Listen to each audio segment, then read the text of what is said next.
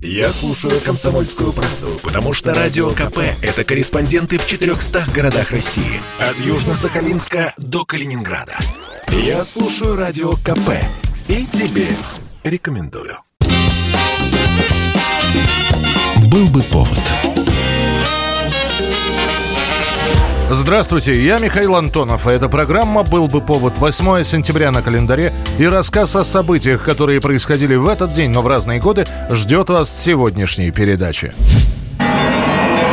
Год 1380 Русские войска разбивают монголо-татар в Куликовской битве. Хан Мамай желал отмщения за поражение на реке Воже. Он довольно долго собирал войско для того, чтобы отправиться на Москву. К Мамаю на службу приходят тюрко-монгольские племена из-за Каспия, черкесы с Кавказа, генуэзцы из Крыма. И вот несколько десятков тысяч человек двинулись на Москву. Казнить рабов строптивых, да будут пеплом грады их веси и церкви христианские. Обогатимся русским золотом. Узнав о планах хана Мамая, навстречу ему выдвигается князь Дмитрий Донской. И вот, как пишут летописи, на Дону, в устье реки Непрядвы встречаются 70 тысяч русских против 160 тысяч ордынцев. Вот твоя сила, княже, Сим победивший. С 12 часов дня татарское войско пошло на сближение. По обычаям того времени сражение начали богатыри. Русский богатырь Александр Пересвет вступает в единоборство с татарским богатырем Темир Мурзой, или как его еще звали, Челубеем. Удар столкнувшихся в поединке противников был настолько силен, что оба погибли. Копье Пересвета проткнуло щит татарина и пробило сердце. Челубей свое копье воткнул Русичу в горло. А после началась битва. Князей Белозерских ставлю на левом крыле. А ты, Боброк, с князем Владимиром позади них в засаде станешь. Пользуясь перевесом, Мамай начинает атаковать с центра, а после приказывает отправиться к коннице во фланг. Но там их поджидал отряд Дмитрия Донского, который разбивает монгольскую кавалерию. Это было так неожиданно и производит такое смятение в войсках, что они смешиваются, цепи сбиваются, и командовать татаро-монголами уже было невозможно. В итоге они начинают отступать. Остановить бегство было уже никому не под силу. Бежит и сам Мамай. Русские преследуют татар на протяжении 50 километров и останавливаются лишь на берегах реки Красная Меча.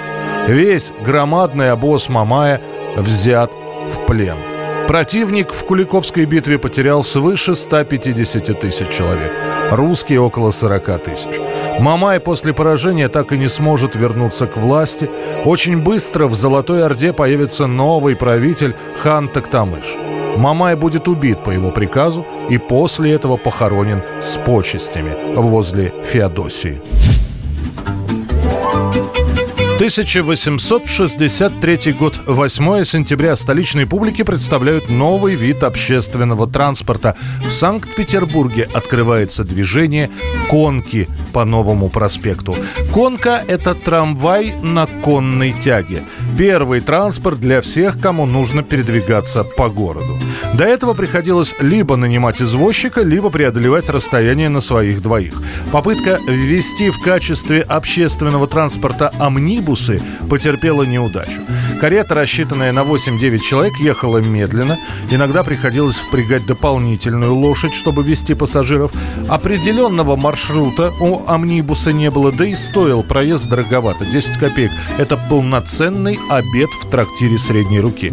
И вот первое товарищество конно-железных дорог начинает класть рельсы по Невскому проспекту, по Садовой улице, а также от Адмиралтейской площади и по Николаевскому мосту.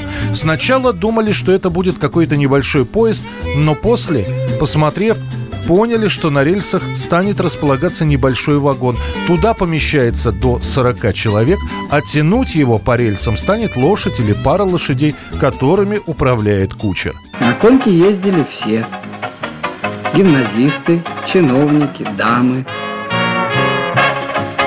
уже через год конка – одно из самых популярнейших средств передвижения. Появляются двухэтажные вагоны. Правда, в «Империал» то есть на второй этаж, допускались только мужчины. Уж больно лестница наверх была крутая, и дамам пришлось бы приподнимать юбку, что было по тем временам аморально. Конка просуществует 50 с лишним лет, пока ее не заменит трамвай. 1941 год, 8 сентября. Немецкие войска окружают город Ленинград. Начинается блокада, которая продлится до 1944 года. За несколько дней до этого немцы разбомбили крупные продовольственные бадаевские склады, и трехмиллионное население города обречено на голодное вымирание. К тому же прервана сухопутная связь с городом. Железнодорожные сообщения остановлены еще 27 августа. И на вокзалах, и в пригородах десятки тысяч людей, ожидающих возможности прорыва на восток. Ладожское озеро, единственная связь с Большой землей, простреливается фашистами. Сколько же у нас в наличии продовольствия? По существующим нормам выдачи городу хватит на две недели, максимум на три. И хлеб выпекается с примесью отрубей, соевой муки и кормовых жмыхов. Если деблокада города затянется еще на какое-то время, положение может стать угрожающим. Начиная с сентября паек ленинградца урезан вдвое. Рабочим 250 граммов хлеба в сутки. Служащим, иждивенцам и детям до 12 лет по 125 грамм. Личному составу военизированной охраны пожарных команд, истребительных отрядов, ремесленных училищ и школ ФЗО 300 граммов. Войскам первой линии 500 граммов хлеба.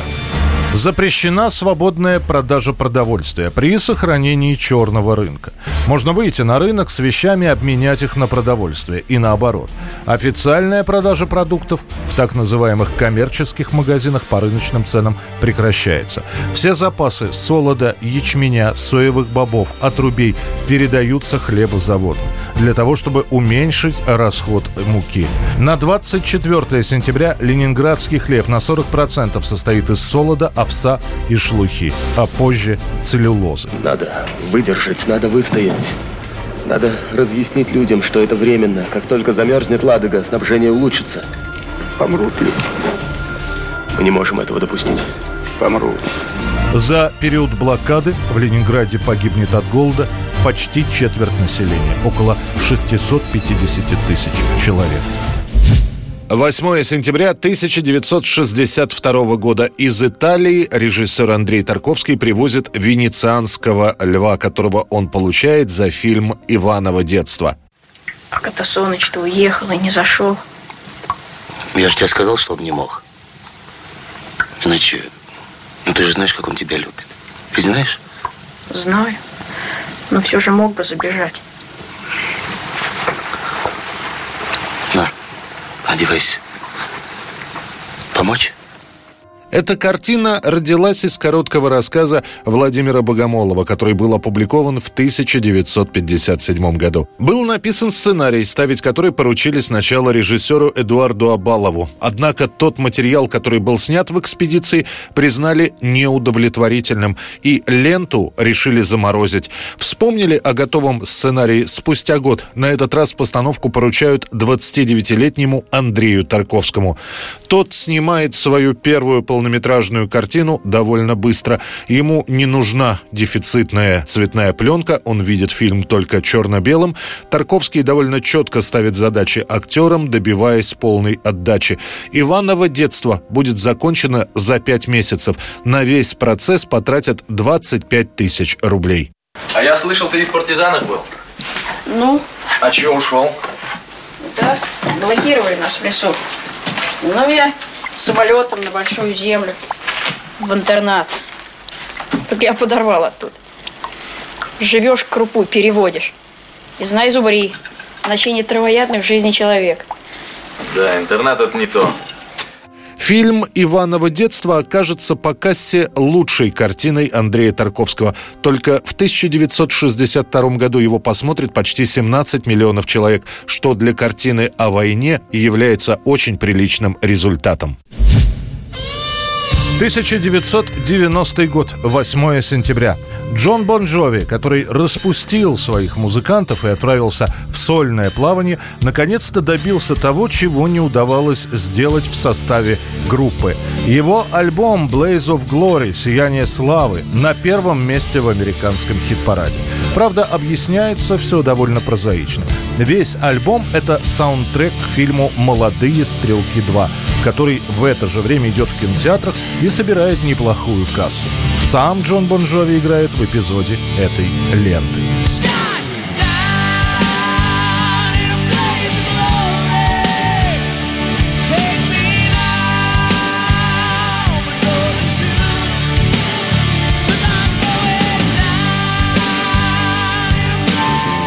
Это была программа «Был бы повод» и рассказ о событиях, которые происходили в этот день, 8 сентября, но в разные годы. Очередной выпуск завтра. В студии был Михаил Антонов. До встречи. «Был бы повод»